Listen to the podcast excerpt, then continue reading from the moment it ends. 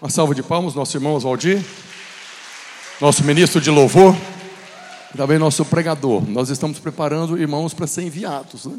Cada dia que tem um irmão pregando aqui, saiba que o Senhor está preparando para que eles possam ser enviados. Não sei nem para onde nem quanto, mas é certo que nós teremos uma igreja videira em cada cidade do Amazonas. Amém?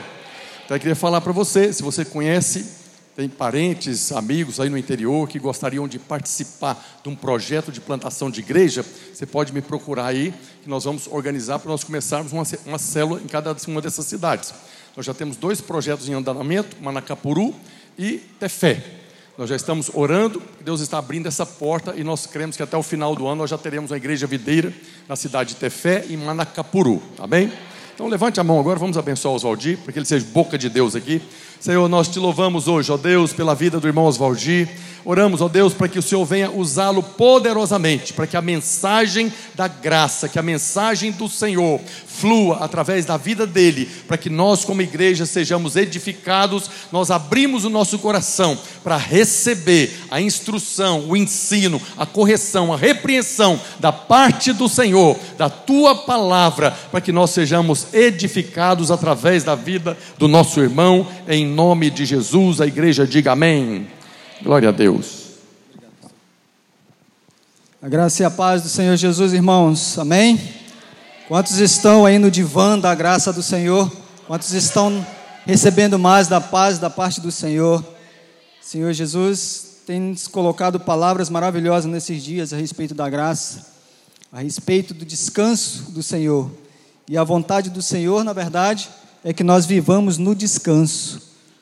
A vontade do Senhor não é que nós vivamos preocupados, abatidos, tristes, de alguma forma ansiosos, mas a vontade do Senhor é que nós possamos viver no descanso do Senhor, na paz do Senhor, na graça do Senhor. Amém? Nossos pastores têm pregado né, sobre essa palavra maravilhosa, que é a palavra da graça, a palavra que liberta, a palavra que nos traz conforto, a palavra que nos edifica, que nos mostra o quanto nós somos justos, não porque nós somos bons ou porque nós merecemos, mas porque nós fomos feitos justiça de Deus em Cristo Jesus. Pastor Iron pregou no, no, no mês passado, basicamente o mês passado inteiro, né? Ele começou falando sobre é, não andarmos ansiosos. Depois ele falou sobre o remédio para a ansiedade. Ele também me deu a oportunidade para falar aqui sobre vencer a ansiedade. E depois ele falou sobre frequência, a frequência do espírito, né? E domingo passado o Lucas, Lucas Nunes, pregou aqui também sobre uh, o homem segundo o coração de Deus. E eu estou mencionando essas palavras para dizer que todas essas palavras, né, durante esse mês, mês passado e esse mês, na qual nós estamos fazendo o jejum, é que vem edificando a nossa vida. Todas elas ela vem ministrando o nosso coração a respeito de nós lançarmos sobre o Senhor as nossas ansiedades, porque Ele tem cuidado de nós. Né? São palavras que realmente edificam a nossa vida, porque nós precisamos entender que a nossa posição hoje, em Cristo Jesus, nós estamos assentados com Ele nas regiões celestiais. Há um salmo, Salmo 110, que fala. É, é meu. Obrigado. O Salmo 110, né, não está não tá no slide, você pode passar na Bíblia mesmo. O Salmo 110, ele é um salmo que ele fala assim, Salmo 110. E ele diz: Disse o Senhor ao meu Senhor: Assenta-te à minha direita, até que eu ponha, até que os ponha é, os teus inimigos debaixo dos teus pés. E aí nós vemos duas palavras, pode deixar no, no primeiro versículo mesmo, né? É, dois senhores ali, ó. Um senhor com letra maiúscula e um senhor com letra minúscula. Isso aí ele está nos dizendo né, que esse senhor com letra minúscula é o próprio Deus falando com Jesus. E isso foi o, o, o, o Davi, né, quem escreveu isso. Então, Davi, além de ele ter cuidado com a casa de Deus, como o Lucas pregou domingo passado, né, além de ele se preocupar com a presença do Senhor, ele também era profeta. E ele escreve isso dizendo: Disse o Senhor ao meu Senhor: Assenta-te à minha direita, até que eu, eu quem? Senhor Deus Pai, né? ponha os teus inimigos debaixo dos teus pés. Então, se o Senhor falou para Jesus assentar à sua direita, né, o assentar aqui, ele tem o símbolo de descansar, de descansar no Senhor. E o próprio Deus falou isso para Jesus. E nós podemos tomar essa palavra para nós, porque lá em Efésios, no capítulo 2, no versículo 6, Efésios capítulo 2 e o versículo 6, também ele fala dizendo: E juntamente com ele, nós nos ressuscitou e nos fez assentar nos lugares celestiais em Cristo Jesus. Então nós, hoje nós estamos assentados nos lugares celestiais em Cristo Jesus, amém? Quantos estão se sentem assentados nos lugares celestiais com Cristo Jesus? E essa palavra assentar, ela nos traz um, uma, uma referência de descansar. Quando é que nós sentamos, né? Quando nós estamos cansados ou quando nós estamos sentados, nós estamos descansando de alguma forma. E é o que a Bíblia nos diz para nós que nós estamos assentados nos lugares celestiais juntamente com Cristo. Então o Senhor aqui ele traz essa, essa palavra para nós hoje. E hoje o pastor Irão me deu essa oportunidade novamente de continuar compartilhando com os irmãos né, acerca desse mesmo assunto, a respeito da, da, não da ansiedade em si, né, mas do descanso do Senhor, que é uma palavra que ela é totalmente pertinente a esses 21 dias de jejum em que nós estamos fazendo, né, 21 dias no divã da graça do Senhor, que se trata que, que realmente não se trata de uma ansiedade em si, né? Mas que essa palavra, o final dela, a, a questão toda aqui é o descanso do Senhor. A essência dessa palavra é o quanto nós podemos descansar no Senhor. E para que nós possamos descansar no Senhor e experimentar qual seja a boa, a agradável e a vontade do Senhor, nós precisamos mudar as nossas crenças. Nós precisamos mudar a nossa mentalidade para poder nós vencermos então a, essa ansiedade, né? Tem nos rodeado. Nós precisamos abandonar os hábitos antigos. Nós precisamos agora ganhar novos hábitos, né? E o Senhor ele está dizendo para nós a todo tempo: Vinde a mim. É, como que eu posso então mudar os meus hábitos, né? Como que eu posso mudar isso? Aprendendo do Senhor. A palavra é muito, muito simples. Né? Aprender do Senhor que Ele é manso e Ele é humilde de coração. E eu acredito muito, irmãos, que durante, como eu falei, né, durante todo esse mês de setembro, houve essas palavras a respeito da ansiedade. E agora o pastor Luiz sentiu no coração de falar sobre, continuar falando sobre mesmo, esse mesmo assunto, não da ansiedade, mas do descanso do Senhor. Então eu acredito que o Senhor Jesus, ele tem uma terapia para você nesses dias, amém? O Senhor Jesus, ele quer que nós experimentamos dessa terapia dele. E essa terapia do Senhor nada mais é do que nós experimentarmos da graça. A graça do Senhor, somente a graça, somente o favor do Senhor Jesus, ele vai nos trazer descanso para o nosso coração. Né? Porque a graça ela não é uma religião, a graça ela não é uma filosofia, a graça não é uma doutrina, a graça é uma pessoa. A graça é a pessoa do nosso Senhor Jesus Cristo. Amém? E foi ele mesmo quem falou essas coisas lá em Mateus no capítulo 11, no versículo 28. É, o Lucas até leu aqui no início. E diz: Vinde a mim todos os, todos os que estáis cansados e sobrecarregados, e eu vos aliviarei. Então, se você estiver cansado, se você estiver sobrecarregado, o Senhor está aqui para te aliviar. Né? Continuando o versículo 29, Tomai sobre vós o meu jugo e aprendei de mim, porque eu sou manso e humilde de coração, e acharei descanso para vossas almas, e acharei descanso. Então, nesses dois versículos nós vemos aqui que o Senhor primeiro ele fala que vai, que já nos aliviou, né? Vinde, que eu vos aliviarei. E no segundo versículo ele fala que achareis descanso.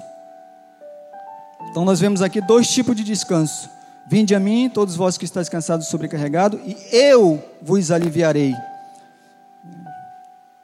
Tem o descanso que é dado e tem o descanso que você acha no Senhor, né? E esse descanso já lhe foi dado. Ele diz: Eu vos aliviarei. Esse descanso é dado porque o Senhor já tirou de nós todo o jugo da lei. Você não tem mais que ser coisa alguma para ser aceito diante de Deus. Você é aceito porque pelo, pelo aquilo que Cristo fez na cruz. Não pelo porque você é bom, não porque você merece, mas você é aceito diante de Deus a partir da sua fé mediante a fé em Deus. Você tem descanso nas obras da lei.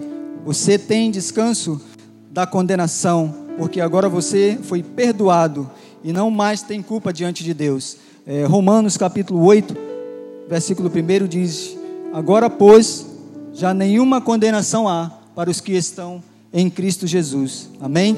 E se você está em Cristo Jesus, isso significa que não há nenhuma condenação para você mais.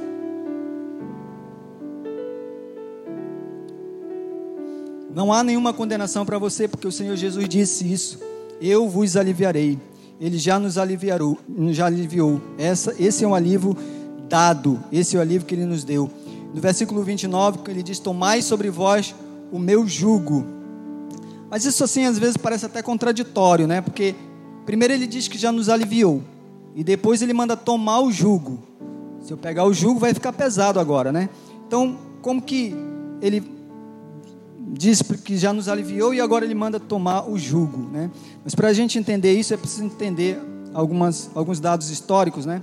Naquela época, uh, o, o, todos os mestres, os rabinos, eles ali em Israel, eles tinham uma doutrina onde eles se reuniam e ali eles faziam uma espécie de discipulado, né? E quanto mais duro, quanto mais severo, quanto mais rígido era aquele rabino, mais espiritual parecia que ele era. Né? É igual nos dias de hoje. Um pastor, quanto mais ele é duro, quanto mais ele é severo, quanto mais ele prega a condenação, aí sim, né, os irmãos dizem assim, ah, esse que é o pastor, esse que é o homem de Deus, esse que é bom. Aí tem aquele irmão que até grita, né, bate mais, papai, né? Ele gosta de apanhar, ele está ali apanhando, ele gosta, bate mais, papai. E parece ser tão espiritual, parece ser algo tão né, fabuloso. Mas é esse o jugo, é, é desse jugo que o Senhor está falando. João Batista ele veio como né, o último é, profeta da lei. João Batista veio e os, os próprios as pessoas que conviviam com, com João Batista ali, né, uh, os, os fariseus, eles achava aquele jugo de João Batista muito pesado, que não era para eles, né? Mas Jesus ele veio agora no livro de Mateus, no capítulo 11, no versículo 30, dizendo que porque o meu jugo é suave e o meu fardo é leve. Entende? Por que, que Jesus diz agora que o meu jugo é suave e meu fardo é leve? É. Porque o, o jugo do mundo é pesado, mas o jugo de Deus, o fardo de Deus é suave. E quantos querem ter esse fardo suave na sua vida, né? Na, no seu dia a dia, né? Você quer ter um fardo suave, o fardo de Jesus na sua vida? É. Amém? Você pode dar uma glória a Deus, aleluia? Irmãos, eu vim de uma igreja, de uma igreja pentecostal, né? E ali os irmãos davam glória a Deus, aleluia e tudo mais. E aí e eu me acostumei muito numa igreja, é, o qual nós chamamos de neopentecostal, né? E é muito bom a gente poder estar aí no, no banco, né, ouvindo a palavra de Deus, ouvindo e entendendo os princípios da palavra de Deus. Mas é muito bom quando os irmãos glorificam, quando os irmãos se alegram no Senhor, né, porque isso demonstra o quanto os irmãos estão acompanhando, o quanto os irmãos estão envolvidos também com a palavra, amém? Será que você pode dar um glória a Deus, um aleluia? Esse chegou o tempo do seu descanso. Chega de alma tribulada, chega de alma cansada, né? chega. Você agora está entrando na terra prometida, e a terra prometida é um lugar de descanso para a sua alma. Se você tem vivido, passado por situações difíceis na sua vida, esse é o momento de deixar tudo nas mãos do Senhor, de lançar tudo nas mãos do Senhor, que Ele tem o fardo leve e suave. Amém? Existe um movimento chamado movimento minimalista. Esse movimento não é um movimento religioso, né? Alguns dizem que é um estilo de vida. E esse movimento ele diz que se nós arrumarmos as coisas ao nosso redor, uh, quanto mais clean, quanto mais limpo estiver as coisas ao nosso redor, é, é, nós vamos sentir paz dentro do nosso coração, dentro, dentro de si. As pessoas vão sentir paz dentro de si.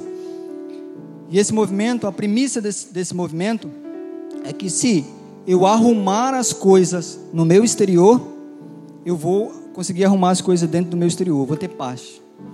É, não, é, não é o nosso assunto, não é isso que eu quero discutir aqui nessa noite, mas o que eu estou dando é, esse exemplo para dizer que a palavra de Deus ela tem uma abordagem diferente. Ela fala o contrário disso.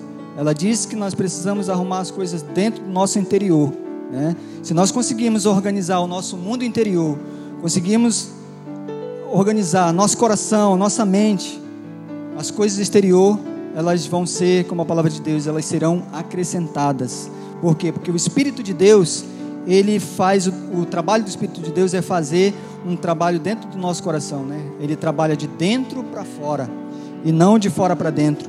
Então nós precisamos entender isso. Então, quando o Espírito de Deus trabalha em nós, de dentro para fora, mesmo que haja circunstâncias difíceis, difíceis, mesmo que haja o desemprego, mesmo que meu casamento não vá bem, mesmo que as, as coisas ao nosso redor estejam desmoronando, mas nós temos certeza que o Senhor ele está fazendo, ele está fazendo um arranjo, né?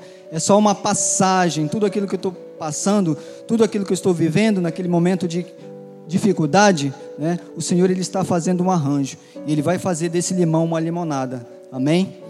E eu creio nisso, que nesses dias o Senhor ele, ele está trabalhando nas nossas vidas. E não é à toa que nós estamos continuamos insistindo e pregando sobre a mesma palavra. Porque eu creio que há pessoas aqui hoje que o Senhor está falando no seu coração algo. O Senhor ele quer transformar, ele quer trabalhar na sua vida, no seu coração, de dentro para fora. Né? E mesmo que haja qualquer tribulação, qualquer dificuldade, mas se houver uma canção no seu coração, as barreiras se transportarão, as barreiras cairão ao chão, porque o Senhor é contigo, amém? E você tem vencido todas as batalhas, todas as lutas, porque a Bíblia diz que se você tiver fé do tamanho de um grão, falarás ao monte, transporta daqui para lá e ele irá. Aleluia. E a ansiedade, irmãos, ela não é algo que ela nasce no nosso coração, dentro de nós, a partir do nada. Né? Sempre tem uma causa, sempre tem algo que vai fazer com desencadear esse problema. Né? É, a gente vê aí a, a questão que, que, nós nascemos num lar, num, num ambiente, né? crescemos em um ambiente, vamos trabalhar em um ambiente, estudamos em um ambiente, e as pessoas elas tendem a, a se moldar de acordo com, a, com aquele ambiente. Né? É por isso que a palavra de Deus diz para nós não nos conformarmos com o mundo. Né?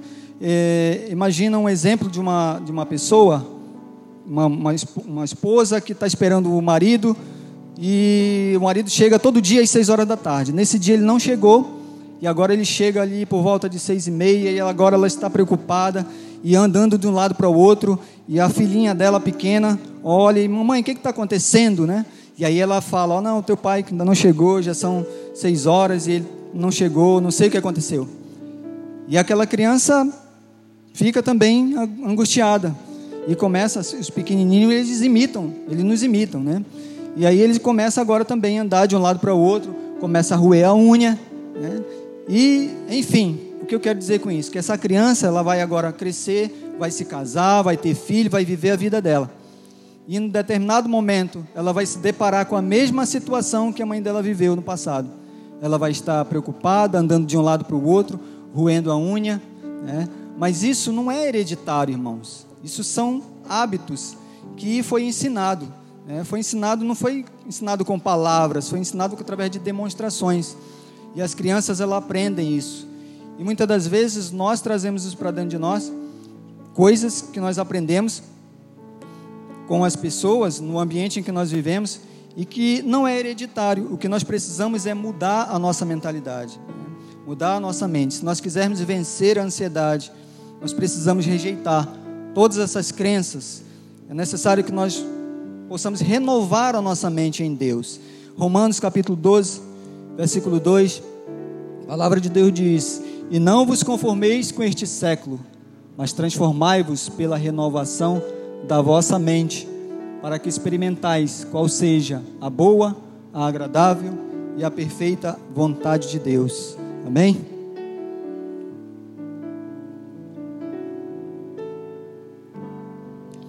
Eu gostaria de enumerar aqui com os irmãos é, alguns conceitos para que nós precisamos estabelecer né, para entrarmos nesse descanso e termos vitória sobre a ansiedade.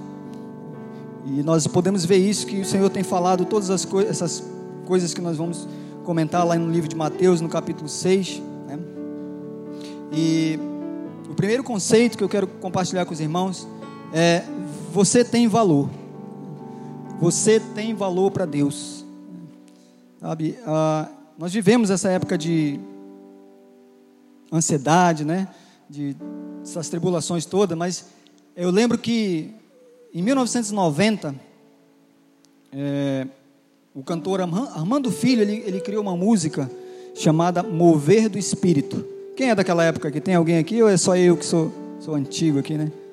Glória a Deus. Pelo menos não estou sozinho. E Armando Mendes, ele, Armando Filho, aliás, ele criou essa música dizendo é, sobre o mover do Espírito. E essa música dizia: Eu quero que valorize o que você tem. Você é um ser, você é alguém tão importante para Deus. Nada de ficar sofrendo sua angústia, sua dor nesse seu complexo interior e dizendo que você não é ninguém, pois eu venho falar que você tem valor, você tem valor para Deus. Né? Ele escreveu isso em 1990 e até hoje nós cantamos isso porque é palavra de Deus, palavra viva. Mateus capítulo 6, versículo 26 diz: Observai as árvores dos céus, não semeia nem colhe, nem ajuntam em celeiros Contudo, o vosso Pai celeste as sustenta. Porventura, não valei vós muito mais do que as aves? Senhor Jesus disse que o nosso Pai celeste cuida das aves. E se ele cuida das aves, muito mais ainda ele vai cuidar de nós. Muito mais ele vai cuidar de nós. Você Pastor Luiz deu até um exemplo, né, de que você nunca vai ver um pássaro morrer de fome. É, você já viu? Você está andando ali na rua e de repente o passarinho pum, cai no chão. Aí você pega o passarinho, leva para fazer autópsia e o médico descobre que, o veterinário, né, descobre que, que ele morreu de fome. Não existe isso, né? Você já ouviu uma história dessa? Se você já ouviu, me conta aí que eu ainda não ouvi. E a Bíblia diz isso, que o passarinho ele não, ele, ele vale tão, tão pouco, mas o Senhor cuida deles. O Senhor os cuida dos passarinhos e ele não nunca morre de fome. Sabe quando é que o passarinho morre de fome? Quando ele é preso, quando ele é colocado numa gaiola, né? e muitas vezes abandonado, e aí ele acaba morrendo de fome. E a palavra de Deus diz que aqueles que capturam esses pássaros, passarinhos, é chamado de passarinheiro. Né? Quando eu era pequeno lá em Barbacena, né, eu também brinquei com meus primos de caçar o passarinho. Né? Eles faziam lá aquelas arapuca. Tinha alguns que era com uma, um tipo de cola que botava num pedaço de madeira. É, e quando o passarinho sentava ali, ele ficava colado, preso, né? Mas já foi nas épocas passadas, né? Se fosse agora, estaria, seria preso, né? Não pode fazer isso. Mas a Bíblia diz, chama isso, chama que de passarinheiro, que é o diabo. Vamos ver isso no Salmo 91? Salmo 91, a Bíblia fala do laço do passarinheiro. Quais são esses laços do passarinheiro? Né? O, o, o, diabo ele nos prende aonde? Ele, ele nos prende no estresse, na preocupação, na ansiedade. Né? Ele arma todas essas armadilhas para nos prender. E o Salmo 91 diz: O que habita no esconderijo do Altíssimo, a sombra do Onipotente descansará. Uh, diz o Senhor, meu refúgio, meu baluarte, Deus meu em quem confio, pois ele te livrará do laço do passarinheiro e da peste perniciosa. É que ele fala do laço do passarinheiro, né? Da peste perniciosa. Cobrir-te-á com as suas penas, sobre as suas asas estarás seguro. A sua verdade é pavês e escudo. Então, a primeira coisa que o Senhor diz aqui é que ele vai nos livrar do laço do passarinheiro, né? Exatamente esse laço do passarinheiro que o Salmo 91 fala aqui. O diabo sabe que a graça de Deus ela não flui naquelas áreas onde você está ansioso. É, então, por isso que ele tenta nos prender ali no laço, tenta nos prender na ansiedade, tenta nos prender na angústia, na aflição, porque ele sabe exatamente que a, a, a graça de Deus não vai fluir nessas áreas. Então, quando ele consegue prender alguém, ele acaba deixando essa pessoa no lugar de derrota. Então, nós precisamos descansar no Senhor, nós precisamos entender o quanto nós temos valor para Deus. Você pode dizer para o irmão que está ao seu lado: você tem valor, meu irmão. Fale para ele. Fale para ele com convicção. Né? Você tem valor, você tem valor para Deus. A palavra de Deus mostra que os pássaros eles são baratos. Eles não têm um valor assim tão grande. O evangelho, os evangelhos eles nos mostram é, o preço dos pardais. O Senhor disse que dois pardais eles valiam uma moeda de cobre. No entanto, nenhum deles o Senhor deixa morrer de fome. Nenhum deles cai sem a permissão de Deus.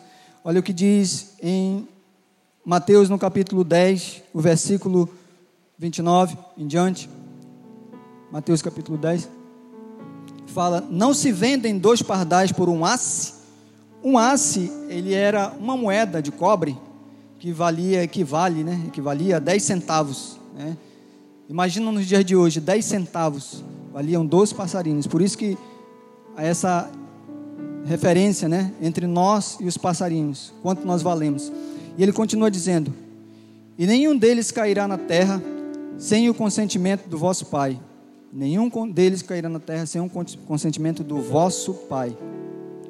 E quanto a vós outros, até os cabelos todos da cabeça estão contados. Não temais, pois, bem mais valeis vós do que muitos pardais. Então aqui a palavra do Senhor, ela é, é muito simples. A lógica, né? A lógica aqui é muito simples. Se o Senhor cuida dos pardais que valem 10 centavos, né? imagina o quanto o Senhor não vai cuidar de nós que valeu o preço foi muito alto, né? Nós não sabemos, você sabe, você já parou para pensar o quanto que o Pai pagou para ter você de volta? O quanto que foi esse preço lá na cruz do Calvário para ter você de volta, para te resgatar de volta? para ter o perdão de Deus, né? ah, Deus não poupou o seu próprio filho. Ele deu o seu próprio filho para morrer por nós na cruz do Calvário. Então, por isso que ele diz que nós valemos muito mais do que um passarinho, né? do que os passarinhos. Isso é uma referência apenas.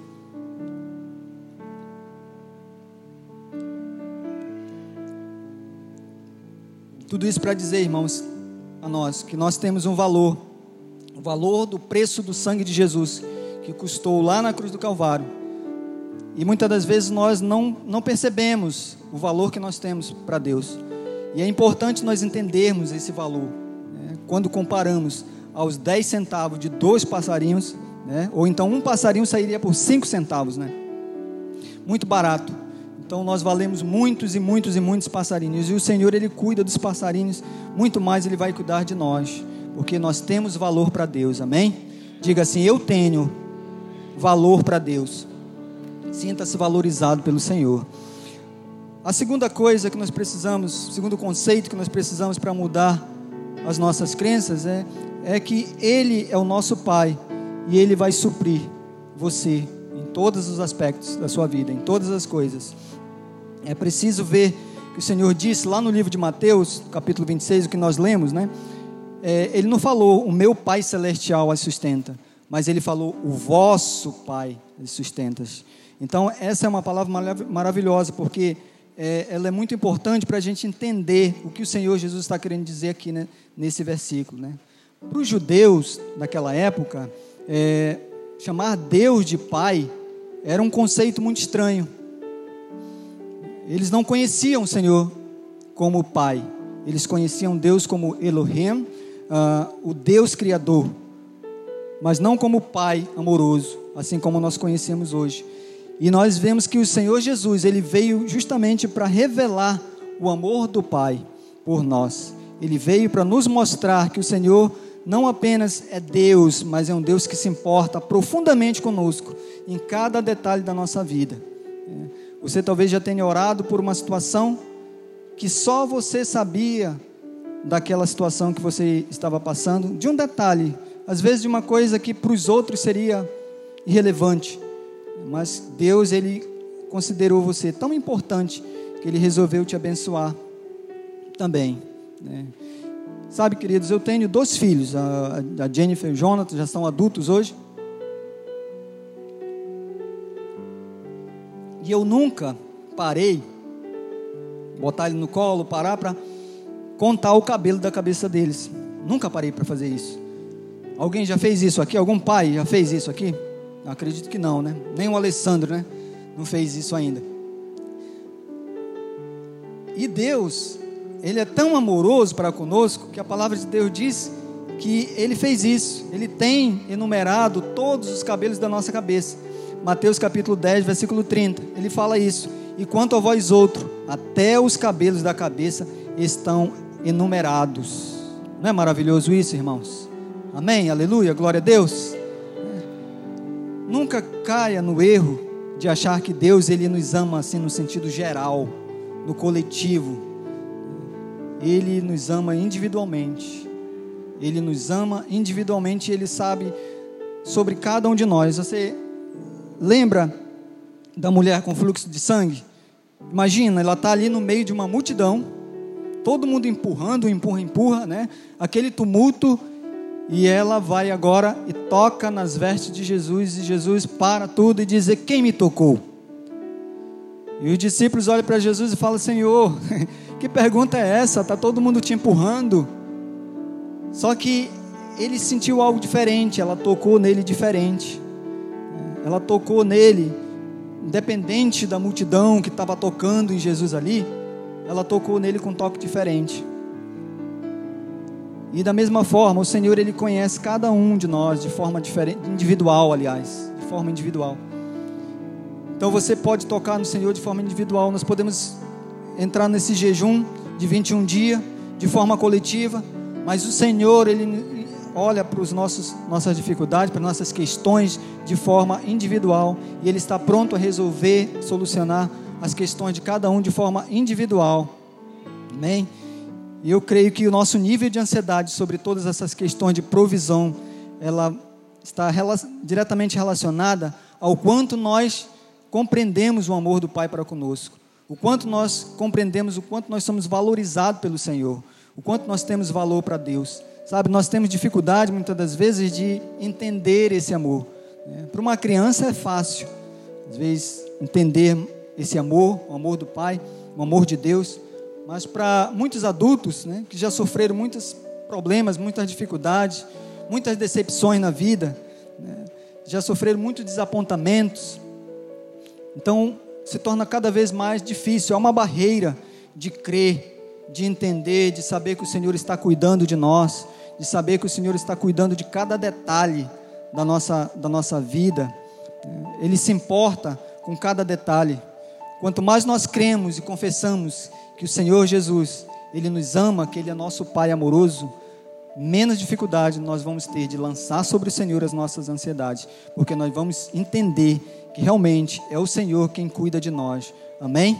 Ele é um Pai amoroso, Ele é seu Pai e Ele vai te suprir em todas as tuas necessidades. A terceira coisa que nós precisamos também saber é que Coloque as coisas na perspectiva correta. Colocar as coisas na perspectiva correta. Perspectiva é, é algo fascinante. Se você olha as coisas numa perspectiva, você vê de um jeito. Se você olha de um outro lado, de uma outra perspectiva, você vai ver de outro jeito. Então é importante nós colocarmos essa perspectiva num lugar correto. Ah, há uma pesquisa da American Psychological Association feita nos Estados Unidos que uma pesquisa feita entre pessoas de 18 a 69 anos. E essa pesquisa mostrou que 70%, 75% dos americanos, eles estavam com sintomas de depressão, pelo menos umas, né, cada um deles tinha ali um sintoma de estresse. E essa pesquisa ela mostrou também que dentre todos esses sintomas, é, os sintomas que apareciam nessa pesquisa foi sentimento de irritação, raiva, é, ansiedade, fadiga, depressão, estafa e uma assim que sabe é, a falta de interesse pela vida. As pessoas estavam perdendo o interesse pela vida, estão perdendo o interesse pela vida por essa questão da ansiedade, entende? E também essa pesquisa ela mostrou que o que, que, que abalava mais as pessoas, o que, que trazia, o que, que causava mais ansiedade nessas pessoas qual era a fonte né, dessa ansiedade. Uma delas era o dinheiro, a outra o trabalho, a outra a responsabilidade familiar e a saúde. Essas quatro coisas são, causavam essa fonte de ansiedade nessas pessoas. Fonte de ansiedade. Às vezes o dinheiro, a falta do dinheiro, ela causa muitas dificuldades, né? Principalmente no casamento, abala casamento, abala família, acaba tendo confusão, conflito.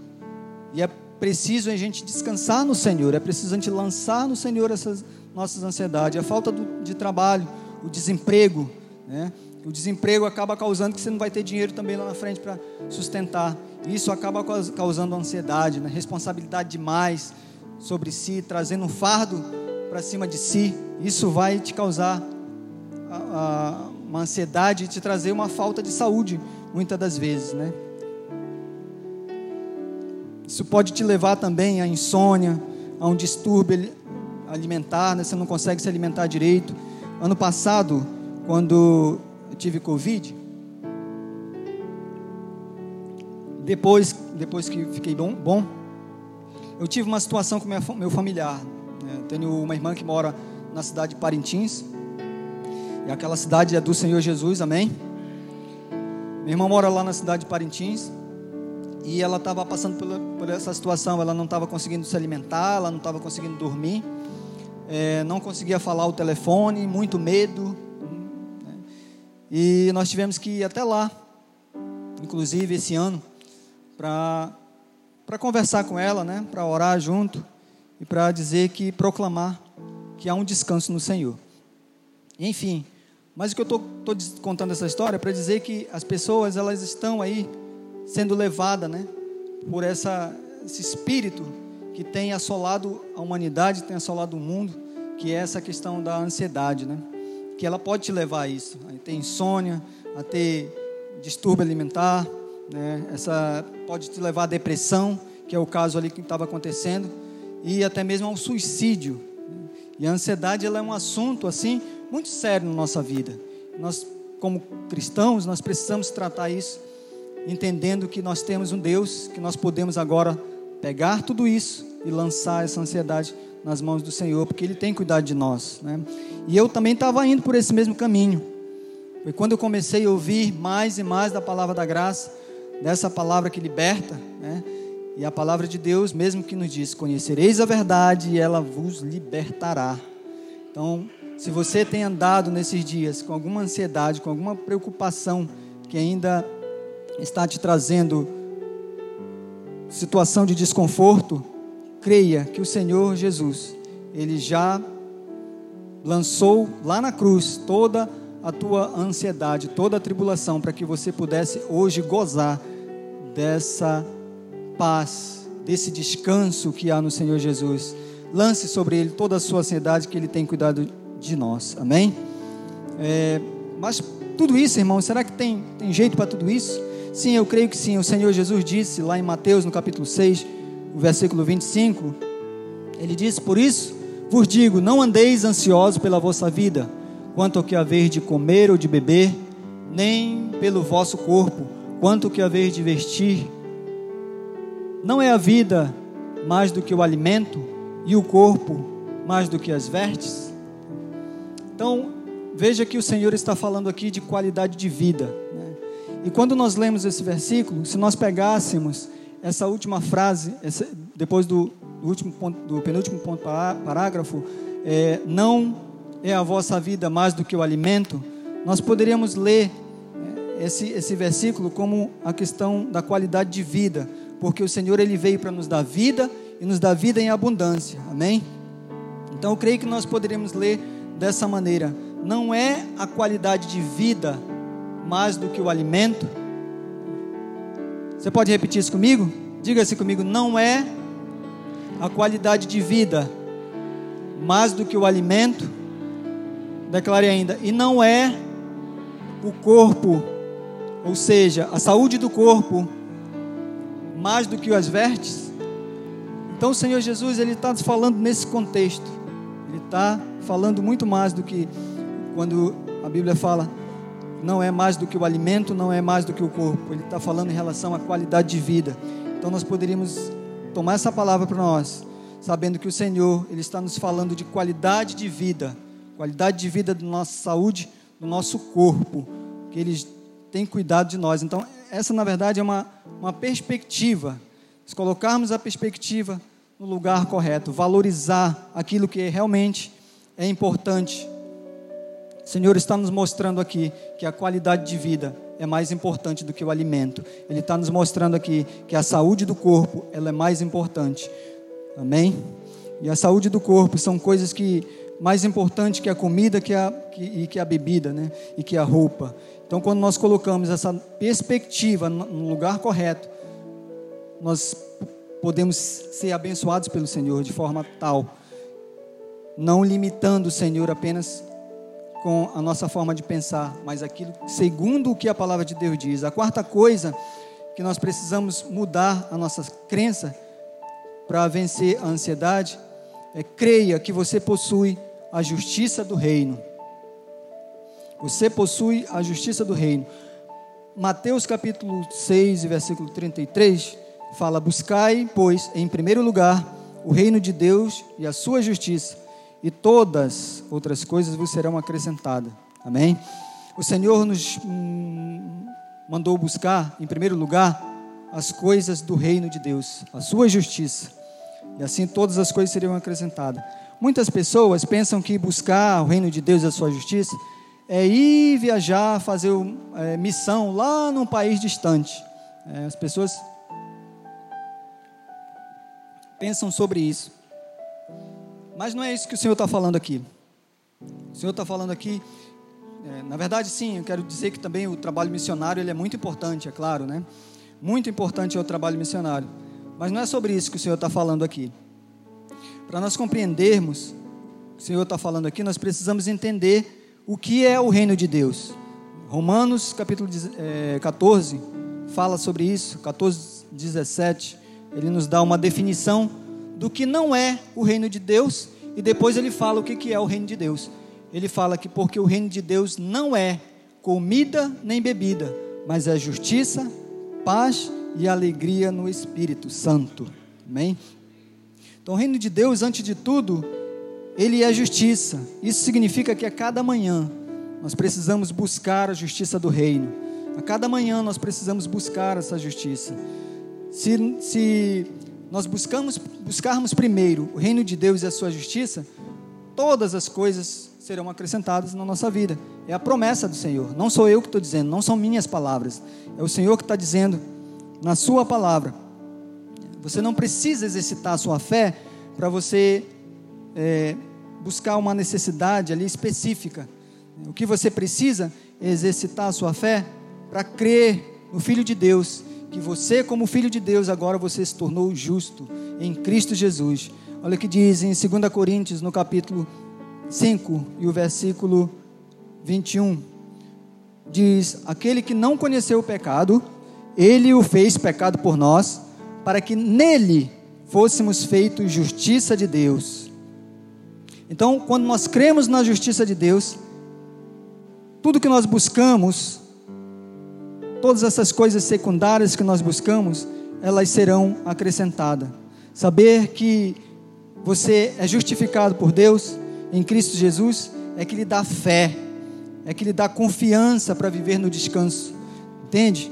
Saber que você agora é justificado pelo Senhor, isso vai te livrar de toda ansiedade, de toda preocupação. A crença de muitos é que precisam ser íntegro, é, é, de forma, é, primeiro, se tornar justos, né? Eles precisam ser, se tornar justos, é, não fazer nada de errado, ser justo o suficiente para se chegar diante de Deus. Mas não é isso, porque nós nunca vamos conseguir ser justos suficientes para chegar diante de Deus e receber de Deus a, a, a cura que nós precisamos. Se nós cairmos nesse erro de achar que nós precisamos agora ser justo o suficiente por nós mesmos, pelo nosso mérito, pela justiça própria, nós vamos cair aí na escravidão do medo. E a palavra de Deus nos diz que nós somos justos porque Ele se fez justo, Ele nos fez justo. Amém? Nós não somos é, justos praticando as coisas boas, não. Nós somos justos porque nós recebemos um dom, e esse dom foi de Deus. Quando nós recebemos Jesus Cristo no nosso coração como Salvador, nós também recebemos de Deus o que? A justiça. Nós recebemos a justiça de Deus. Agora mesmo, quando uma pessoa cai, ele continua justo, porque não foi ele, não é a justiça dele, é a justiça de Deus que está nele. E quando Senhor Jesus, Senhor Deus, quando Deus Pai olha para ele, o que, que ele vê? Ele vê Cristo nele.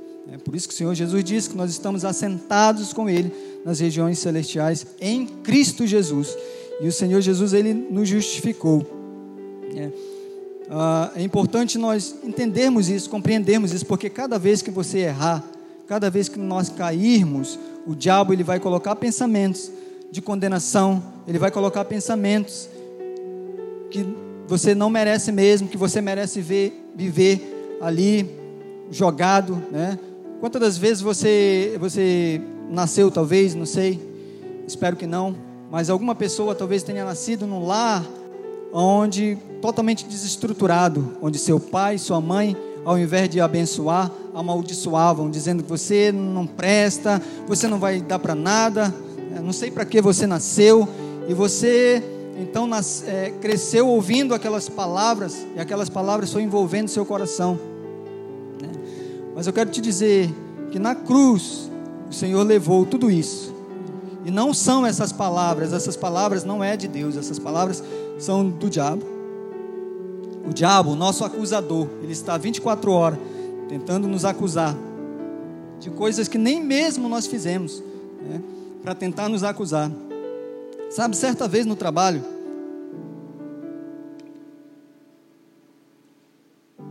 houve uma situação comigo de, de, de um, uma reunião lá da, da diretoria e um, um senhor era muito. É, ele gostava de ficar acusando as pessoas, né? E ele me acusou de uma, de uma tal forma que eu, eu fiquei na dúvida, sabe? Ele me acusou assim tão, tão perfeito que eu fiquei, será que eu fiz isso mesmo? Será que eu mandei isso mesmo? E é assim que o diabo faz, irmãos. O diabo ele nos acusa de tal forma que às vezes você, não, você nem cometeu o pecado, mas por ele te acusar, tão, de forma tão verídica, né? Você vai achar que realmente eu não, não consigo, não posso, isso não é para mim, eu estou condenado. Mas não é isso que o Senhor Jesus quer para nossas vidas, né?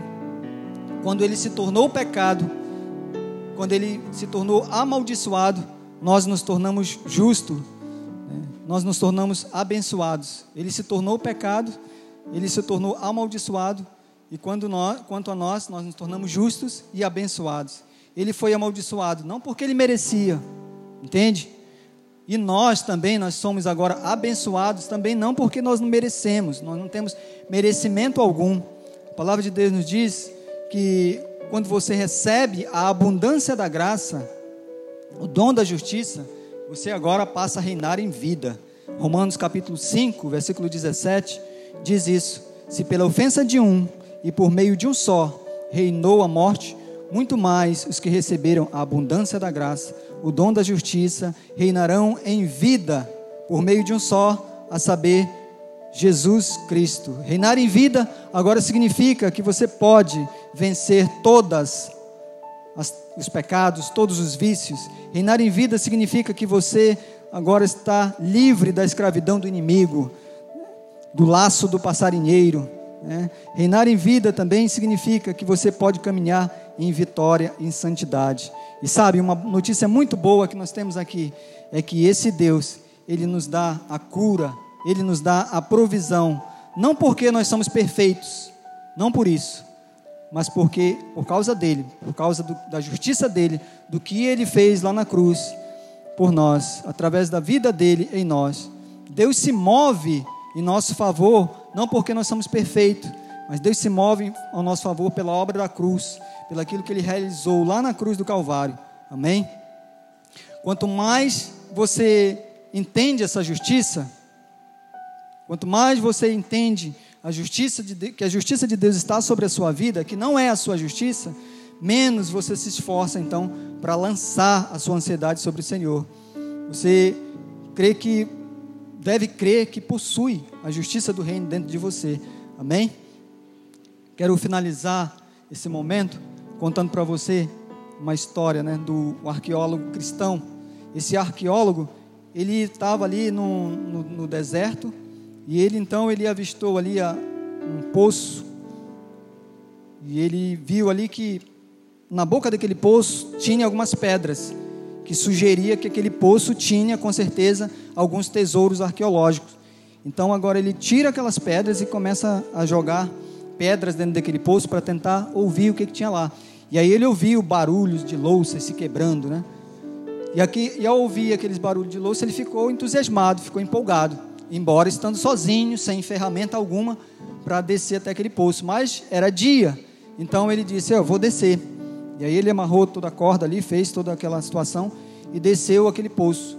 E achando que a luz do dia ia iluminar até ele chegar lá no fundo do poço. Sendo que quando ele chegou no final do poço, da corda, né? Chegou no final da corda, não havia ainda chegado ao final do poço. E ele ficou pendurado na corda e pensando: e agora, né? O que, que vai acontecer? Uh, não havia luz o suficiente, qual ele imaginou, e, e agora ele pensou: bem, tudo bem, eu vou subir, vou subir de volta. Só que o, o braço dele já estava tão pesado, ele não conseguia mais ter força de subir. As suas mãos já estavam feridas, sangrando, de tanto ele fazer força para tentar subir. Ele ficou ali por horas se debatendo e suava. E naquela agonia, agonizando de tal forma, ele pensou, né? Não tem jeito. E embora ele gritasse por socorro, mas não tinha ninguém naquele deserto, não tinha ninguém naquele lugar que podia ajudar ele. E aí ele pensou, bem, a única coisa que eu tenho que fazer agora é entregar, me entregar para Deus e me lançar nesse poço. É, e ele começou agora a orar, dizendo: Senhor, em tuas mãos eu entrego a minha vida. E aí ele se jogou naquele poço. E sabe, irmão, para surpresa, quando ele se joga naquele poço, uh, ele estava apenas 30 centímetros do chão. Sofreu tanto para nada, né? 30 centímetros do chão ele estava. E aí ele estava ali com a mão toda ferida, toda ensanguentada, de tanto se agarrar àquela corda. E sabe, essa história, eu estou contando com essa história para vocês, para dizer que muitos de nós somos como esse arqueólogo.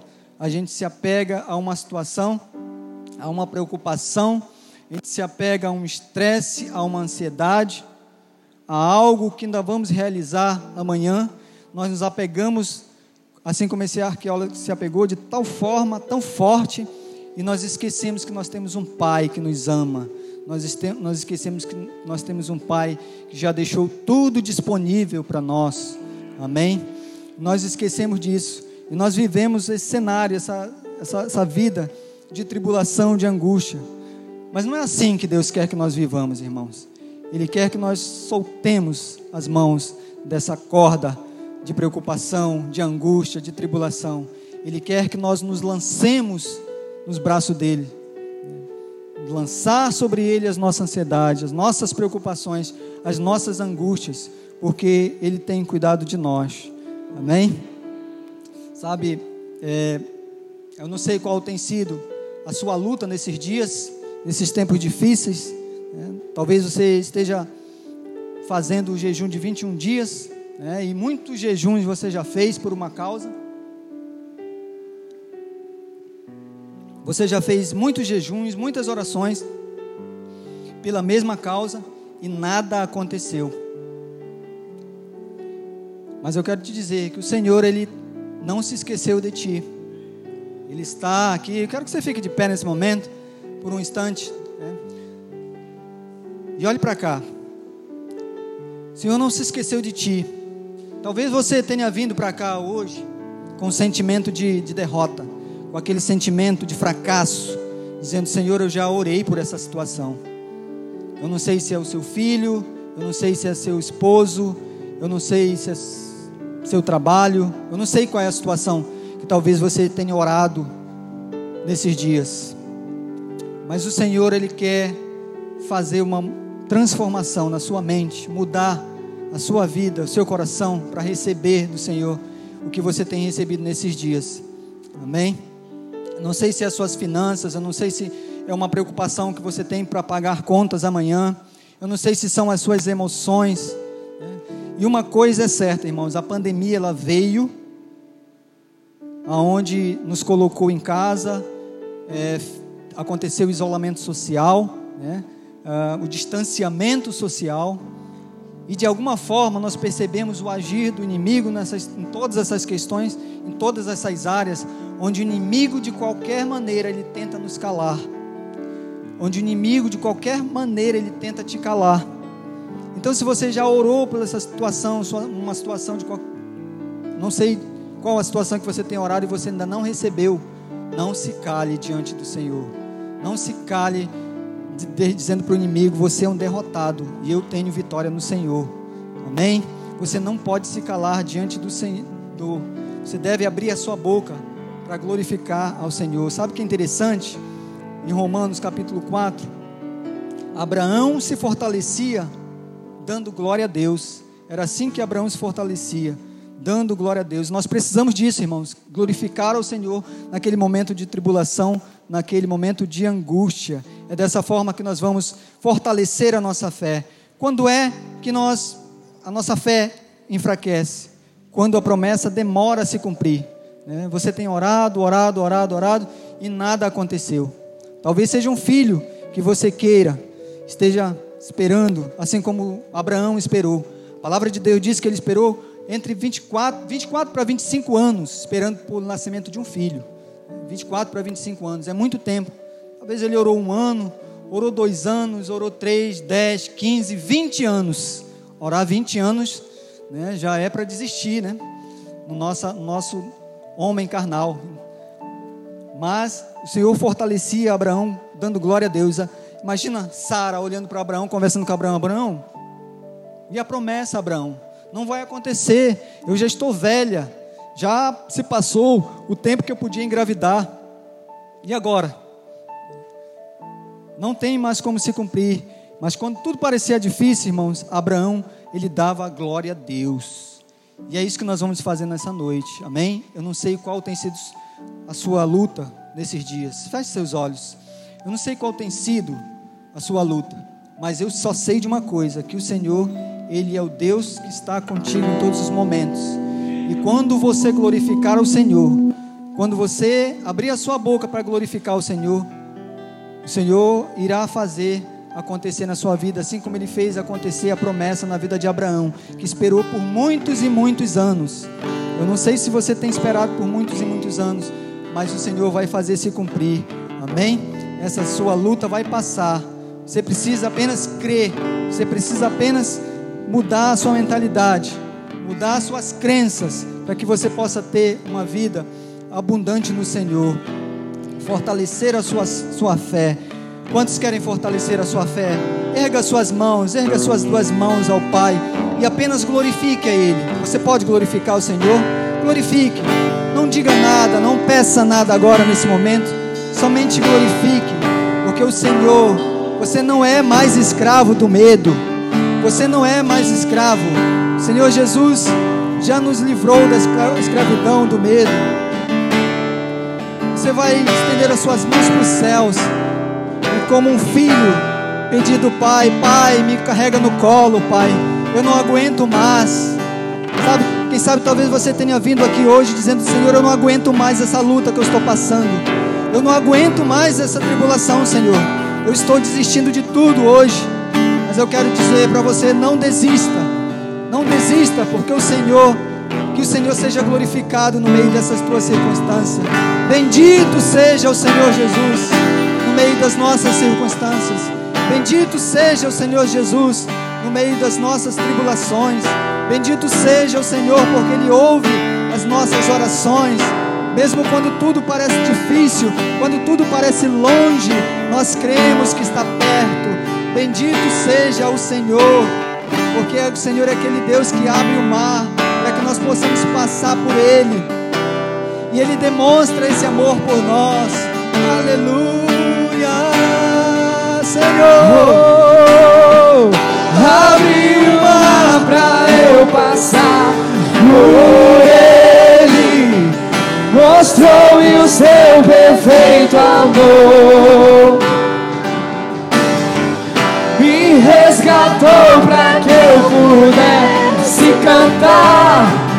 Eu sou filho de Deus. Abriu uma, abriu uma pra eu passar por ele. Mostrou-me o seu perfeito amor. Me resgatou, me resgatou pra que eu pudesse cantar. Eu sou filho de Deus. Eu não sou mais escravo. Eu não sou mais escravo do medo. Eu sou filho de Deus. Eu sou filho de Deus. Você não é mais escravo. Eu não sou mais escravo do medo. Não, não. Eu sou filho de Deus. Quantos querem fortalecer sua fé nessa noite? Nós queremos orar por você nessa noite que tem passado por uma dificuldade, uma tribulação grande na sua vida. Você veio para cá hoje com sentimento de derrota, com sentimento de fracasso. Quero te convidar para vir aqui à frente. Pastor Irão vai subir aqui conosco, vai orar por nós, vai orar por você nessa noite. Quero que você venha aqui para receber a oração. Você que precisa fortalecer sua fé no Senhor. O Senhor está aqui com seus braços abertos, atento ao clamor daqueles que o amam, que o adoram em espírito e verdade. Amém.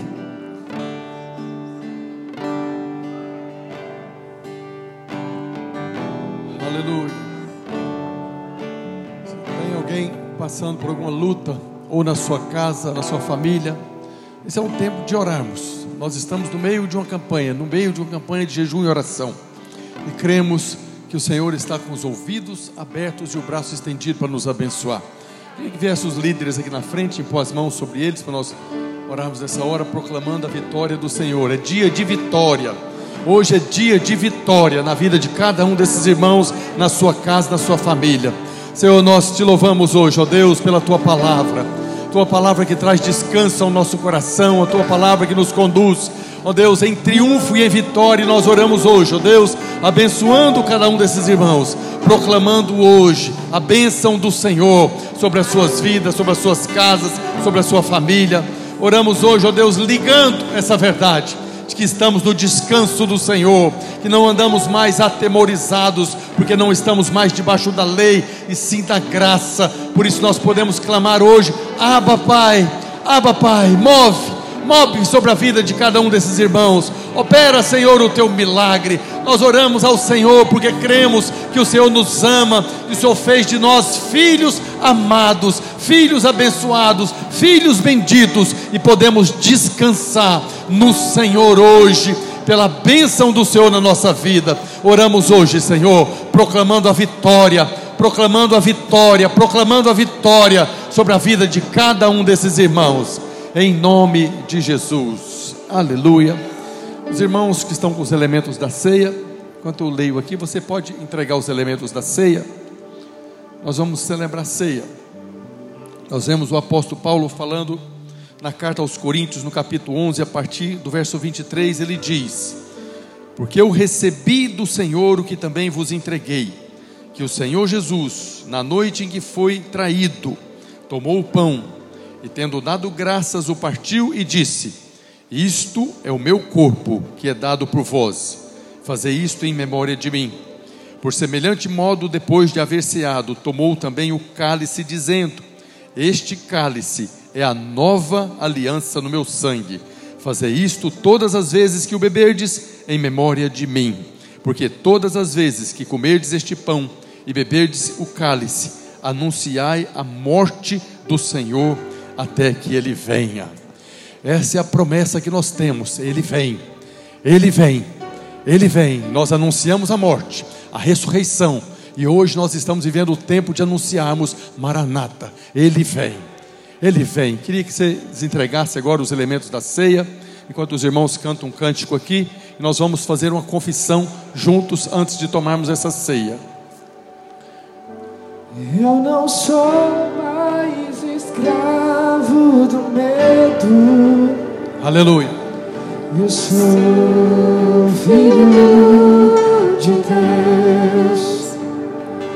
Eu não sou mais escravo do medo. Eu sou filho de Deus.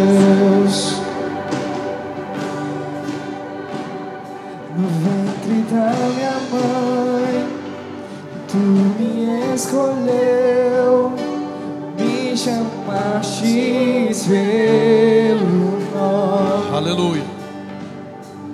Nasci outra vez em sua família. O teu sangue flui em mim. Eu não sou mais escravo do medo. Proclame essa verdade. Eu sou filho de Deus. Eu não sou mais escravo do medo. Eu sou filho de Deus. Todos receberam? Alguém não recebeu os elementos da ceia? Levante a mão. No cantinho ali não recebeu ainda. Fica a mão levantada, irmã, até receber. Está faltando o su- o suco, está faltando o pão. Suco ali no cantinho.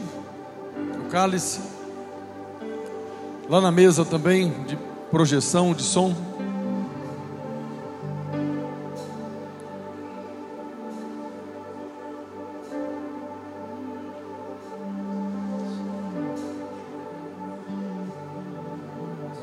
O cálice ali, irmãos, ó.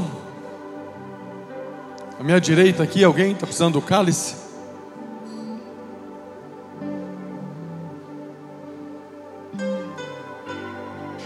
Fica a mão levantada aí até chegar.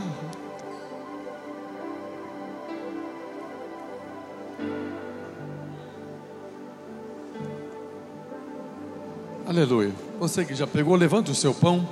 Fala comigo, este pão é o corpo do Senhor Jesus, que foi traspassado lá na cruz pelas minhas transgressões, foi moído pelas minhas iniquidades, e o castigo que estava sobre mim foi lançado sobre ele, pelas suas feridas eu fui sarado.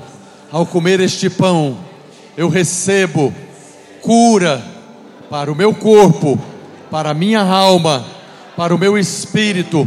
Ao comer este pão, eu sou fortalecido, renovado no Senhor e na força do seu poder para caminhar com autoridade, intrepidez, ousadia, livre do medo, da ansiedade. Ao comer este pão, eu proclamo que faço parte do corpo de Cristo, a sua igreja, aqui na terra, que foi plantada junto à corrente das águas para frutificar no devido tempo, em nome de Jesus. Levante o cálice, fala comigo. Este cálice é o sangue da nova e eterna aliança que foi derramado lá na cruz em meu favor.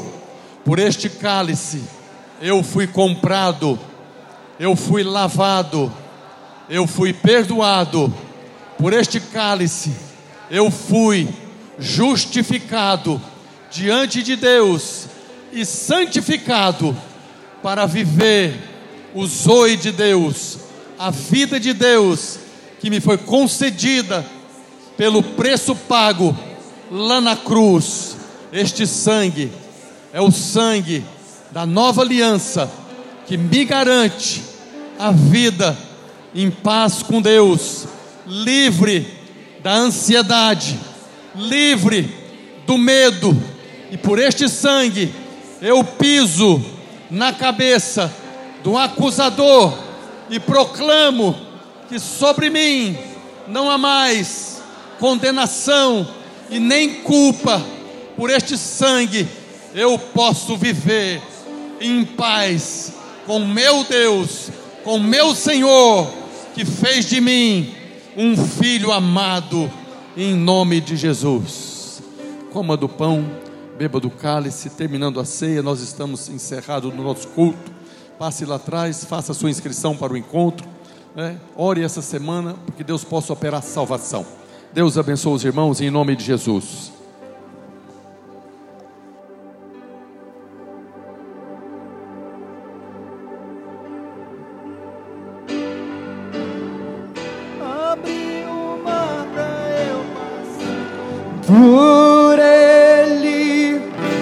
Mostrou-me o seu perfeito amor. Me resgatou para que eu pudesse cantar. Eu sou filho de Deus. Abriu, abriu o mar pra eu passar por ele. Mostrou-me o seu perfeito amor. Me resgatou pra que eu pudesse cantar. Eu sou